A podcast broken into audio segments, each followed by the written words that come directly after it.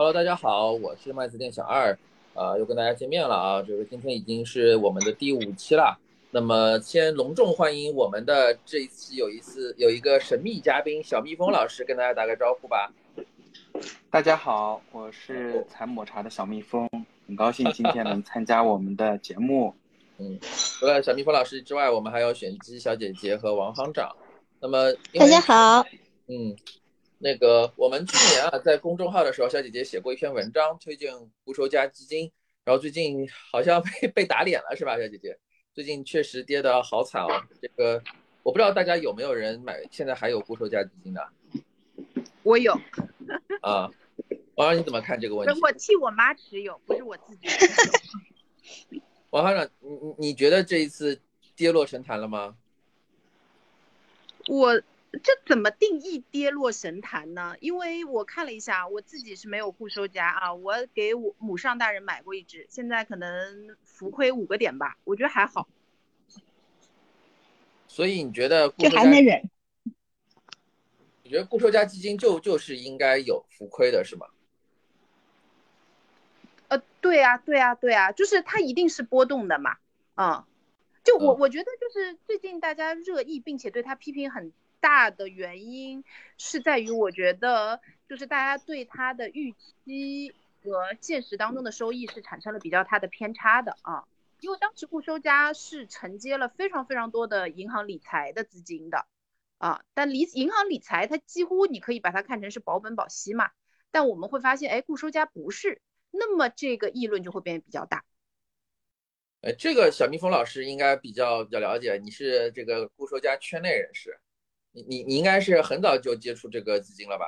这一类的基金，是吗？它的历史的是的。其实说跌落神坛呢，我觉得也谈不上。但是呢，这几年其实从我们呃银行啊，包括券商的一些销售的同事啊，能够明显的感觉到，大家的这个售后压力呢，肯定是比较大的。那核心原因呢，就是在于呃固收加的这类产品呢，过去的表现呢不太好。那么带来的结果呢，就是大家现在其实就已经不敢销售了啊，或者说从客户的感受呢，就是销售不动了啊，有这样的一个 现象。那么其实我觉得原因在于，嗯，一九二零年啊，因为这个固收加产品表现特别好，大家给的预期很高，所以呢，这个销售量也比较大。但其实到去年以及今年啊，整个的这个呃相关的一些产品啊，包括之前我们。呃，行业里的一些爆款的一些固收加基金产品啊，这个很多都是，比如说一年期，那么到期以后呢，其实有的是没赚钱的，有的甚至还亏钱了，啊，就是这个预期的这个差异是很大的。我不知道啊，就是说现在买理财的人现在对固收加其实比较失望了。如果是这样子的情况下，呃，他们应该，他们应该应该做些什么呢？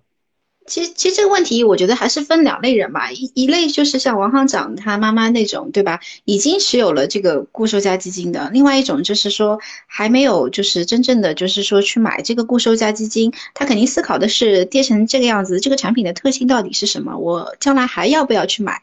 其实前面小蜜蜂老老师也提到了一点，我觉得其实讲的挺好的，就是一开始固收加的这个产品本身出来，它就是为了。就是相当于为什么会这么几年爆火？它就是承接了银行理财的这部分资金，而银行理财的这些人，他其实本质上他是一个偏低风险偏好的，或者说是他是更想获得绝对收益的这样一群人。所以说，呃，现这群人他真正要去在这个阶段去选固收加基金，我觉得其可能第一点还是要明确固收加基金的这个风险收益特征，这个才是现在这个当口，我觉得可能大家要思考以及真正要明确的一个点。哎，现在固收加是不是也很多啊？我我不我不太懂啊。就固收加现在产品是不是很多？它现在加的是什么？跟固收加这种未来的收益是不是也会有关系？对，现在固收加产品应该可能那个王行长，王行长，你妈妈之前买的固收加的产品是什么类型啊？你还记得吗？加股票啊，零到四十的股票，那就是偏债混合型对吗？对，没错。对，其实现在可能主流的大家去买的所谓的固收加基金，因为加的部分基本上都是以股票嘛。那那从产品类型上来讲，可能就是主要就是集中在两类，一个是二级债基，就是百分之二十最高投资于股票仓位的；另外就是像王行长妈妈买的那种，啊，最高百分之四十，相对更灵活点的就偏债混合型基金。那这两个产品啊，它这个股票的上限都是不一样，那风险特征也是有一些差别的。嗯。那比如说像这种情况下，还有什么其他的吗？我听说是不是还有转债或者那种什么，呃，这个这个打新的是吗？这种现在是主流吗？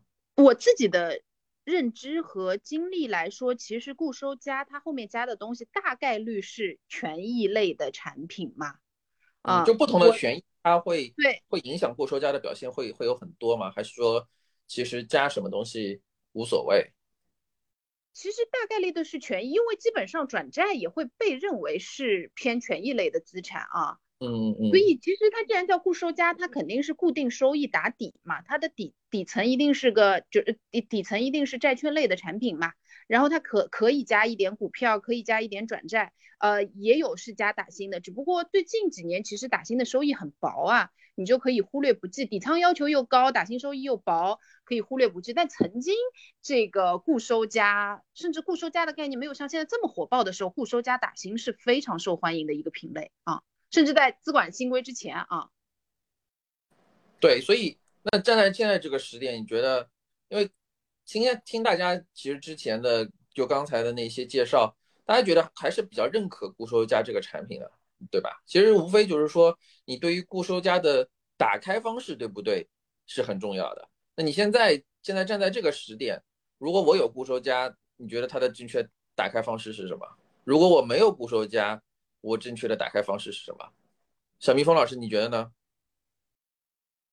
嗯，我觉得固收加这样的一种产品的形式啊，未来还是在整个的这个家庭财富资产的配置中有一个举足轻重的作用啊。那么大家可能都呃听说过这个家庭标准普尔资产的象限图，那么其实其中有一部分叫做这个稳健增值的钱，对吧？这一部分呢大概占家庭资产的这个百分之四十，可能用在未来的一些像孩子教育啊，然后中年中老年人的一些养老方面。那么这这一部分的资金呢，它的需求其实是要稳健，第二再是呃合理的一个增值。那么这部分钱其实过去更多的是在信托和银行理财，对吧？那么随着就是资管新规的影响之下，那么呃固收加这个概念呢应运而生。那么呃在这个打破刚兑的这个背景之下呢，其实这部分钱是无处可去的，啊，那么最好的这样的一个承接的形式呢，啊，我认为就是固收加。但是呢，就是刚刚也讲到，固收加市场呢其实也是鱼龙混杂，那么策略也会比较多，所以这一块呢，我们就是觉得还是希望呢。啊，投资者呢，就是在产品的呃一些甄别上啊，包括一些投资期限上呢，啊，还是要做一些区分和呃这个目标的设定的。有什么具体的建议吗？比如说现在，现在其实我觉得，呃，就是刚刚才我们也聊了一些固收加的一些，就是从合合约层面上来讲，你比如说我的权益仓位，然后比如说我的这个打新打什么，呃，是呃加加固收加加什么。对吧？嗯，那那比如说现在这个时点，其实我个人的感觉，因为其实我们上一期我这个我们录了那个村镇银行这个理财暴雷的事情，其实我们顺着上一期最后结束的这个话说，那其实对于投资人来说，一个呃长期这个这个低风险的一个这个收益的这个回报诉求，是不是觉得现在就是一个很好的，把大家这个村行理财就在互联网平台上那些。这个固收小小银行理财产品转到固收加，其实现在是一个很好的时点，我是觉得啊，你们觉得？嗯，就是刚才其实小蜜蜂老师是回答的这个嗯固收价的选择，包括呃怎么样做，其实是比较偏呃战略层面的。我我就想在他这个基础上，我想做一点补充吧，就是从。战术层面上来讲，就是首先一点就是固收加产品，它是不是就 equal 了这个所谓的我们的低风险产品？我觉得我从我个人角度上讲，其实并不是这样子的。因为首先一点就是刚才我们那个小二也说到，其实固收加产品从契约角度上讲，它本身就是权益仓位，它就是有一些差异的。但是我们光看这个契约角度，它并不代表着你实际的这个运作的一个情况。因为比如说你百分之四十的股票仓位，我也可以我不买股票，或者是我就买个五个点、十个点，跟我买四十这个点，那本身就是一个不一样的一个状态，对吧？所以说，其实投资者在选的时候，这个产品它本身是做绝对收益目标的，还是做相对收益目标的？嗯，很简单，比如说张金华的那个产品，我可能我百分之二十股票仓位的这个。二级债基我也可以去做上呃相对收益目标，我就是买一一把一把转债，对吧？增强我这个股票的仓位，它弹性波动很大，这也是可能的。所以说这个产品本身的这个收益风险目标是多少？就是它的这个伽马值，它是想要控制在什么样的水平？然后这些其实都是我们在实操的时候要去选的啊，因为如果说是你你已经就是真正你了解的这个产品，你也知道它的这个风险点。包括说它能你的能能容忍的这个回撤点在什么地方？那其实像今年这种市场行情跌下来，你也知道你的产品可能会在什么样的区间，那你就相当于是也不会有那么的害怕嘛。嗯。哎，我听说现在市场上是不是有一种那个呃固收加的 FOF 是吗？现在现在是不是也开始火起来了？固收加 FOF，我觉得是不是觉得？因为你刚才其实我坦白说啊，大部分的这个这个我们普通人是不是对你的这些术语？实在是觉得太高深了，我直接去买一个固收加 FOF 行不行？嗯，其实我觉得这个是一个挺不错的投资策略啊，因为，嗯，就是 FOF 其实在这两年也是呃突然流行起来了，那可能跟整个的这个行业发展以及养老有一些关系啊。那么里面呢有一类很特别的，就是呃大部分投一些债券基金，然后呢大概少量的资产呢投一些这个权益类的基金。那么这样呢，就是通过 FOF 基金经理呢，给你做了一个股债的一个资产组合，那么构建出了一个啊，类似于这种，比如说股二债八啊这样的一个 FOF。那么这种 FOF 形态呢，其实跟传统的单支的固收加的产品呢是类似的啊。但是呢，FOF 的这种承接的形式呢，它又有很多的好处啊，比如说它这个债券基金买的足够分散，所以在这个债债券违约踩雷的这个方面，它的防控风险的能力是很强的。那么再一个呢，就是 FOF 呢，它买的基金呢还是比较多的，那么起到了一个二次分散的作用。那么这个作用，我觉得带来的最大的好处呢，就是这种产品可能很难做出很强的超额收益，对吧？因为它很分散。但是呢，好处就是说它的风险收益特征会更稳定。那么其实我们对于固收加的这种产品的这个嗯风险的，就是目标啊，预期收益的目标呢，可能就是在七上下。我觉得五到八其实就是相对一个。比较合理的年化的一个收益率，那么呃，但是呢，大家会看到可能有些产品它的波动过大，我觉得波动过大的产品呢，可能不太适合刚刚接手就是接触这类呃产品的客户。那么反而呢，这个时候大家可以去关注一些这个固收加的策略的这种 FOF 产品，那它的这种呃稳定性啊、抗回撤和波动性，其实呃对于初次接触的客户来说，我觉得是一个呃非常好的入门型的这样的一个品种。哎，我我我其实因为之前呃在 FOF 前两年吧，我记得其实有有推过一段时间，但是最终没推起来，是不是？我觉得就是 FOF 的双重收费问题，现在是不是解决了？我其实不太知道，就是 FOF 的这个这个本身要收一道管理费，然后下面再收一道管理费，现在这个问题它会不会影响到投资人的收益？这个这个问题其实对 FOF 来讲是一直存在的，但是。呃，我们从实际的运作来看的话，其实不会造成很大的负担啊。第一个是我们很多这个嗯固收加形式的 FOF 呢，它的母就是 FOF 层面的管理费收的是比较低的。再一个呢，会呃引入一些就是购买自己自家产品这种底层的这种基金，这样呢是能够部分程度的减免这个呃母基金的一些管理费的。所以综合算下来。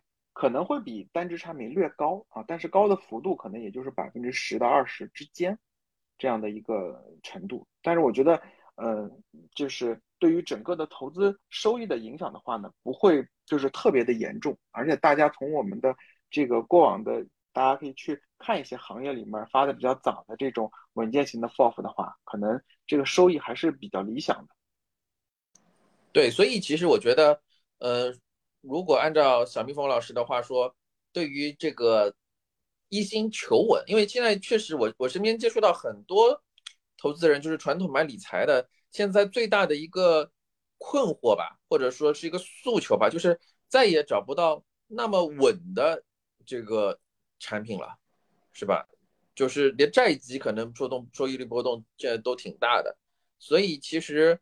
嗯，FOF 这种情况下，它尽尽最大可能的分散了这个这个风险了之后，是不是其实反而是比较适合这一类呃，从刚刚从这个理财产品的这个呃投资路径转转过来的？可能比如说他投资了一段时间之后，然后要再进阶，那可能会去在自己做一些主动配置，是吧？就 FOF 其实比较适合一些就是特别特别呃长期，平时平时不太看盘的，呃，另外一种就是刚刚从理财转过来的，是吧？我觉得，我觉得是特别适合那些很在意波动性的客户，嗯，对吧？就是像刚刚小小蜜蜂说的，就是它有两次平滑的这个过程嘛。但是就是小二刚刚。讲的一点啊，就是很多客户仍然想要找非常稳的、曾经过去理财的那种那种产品。我觉得大家就放弃这个幻想，再也不会有这样的产品了。啊，这个是资管金规下的这个，你就不要抱有任何的幻想，因为金融学的常识里面，你多获得百亿的这个呃收益吧，就是理论上你一定是承担多一点点风险的啊，风险就是不确定性和波动嘛。就放弃那些幻想，你要不就存银行好了，拿定期存款的利息；你要不就拿买国债，你要不就货币基金。但是你又想要一个五到八的收益，又不愿意承担一点点波动，就放弃这个幻想，没有这种东西。我觉得是的，而且，嗯，大家要，嗯，就是明白国家推这个资管新规的用意啊，就是那一定是打破刚兑，对吧？那么不能把所有的风险呢堆积在银行。那么同时呢，我们国家随着这个呃经济经就是经历了经历完这个高速发展啊，进进入了一个相对啊平台的一个时期呢，我们的整个的收益率水平一定是会慢慢往下降的，啊，那么在这种情况下，其实大家如果只买啊刚刚王行长说的像存款啊国债这些，其实长期看是跑不赢通胀的啊，你投这些资产，天然你的财富就在缩水，所以也是啊在这种情况下没有办法啊，就是大家或多或少。都需要去配置一点这种所谓的权益资产，所以固收加产品就就是在这个背景下应运而生的。所以呢，就是呃，就是波动其实本身并不可怕，但是它背后其实呃是隐含着收益的啊。只是说希望大家把它控制在自己可以接受的一个范围之内啊，我觉得就会呃投资起来呢可能会舒服一些。嗯，好的呀，谢谢大家。嗯，那我们今天也聊的差不多了。那欢迎大家来继续转发和关注我们的这个麦子店圆桌奈，我们下期再见啦！谢谢大家，拜拜，拜拜，再见，拜拜。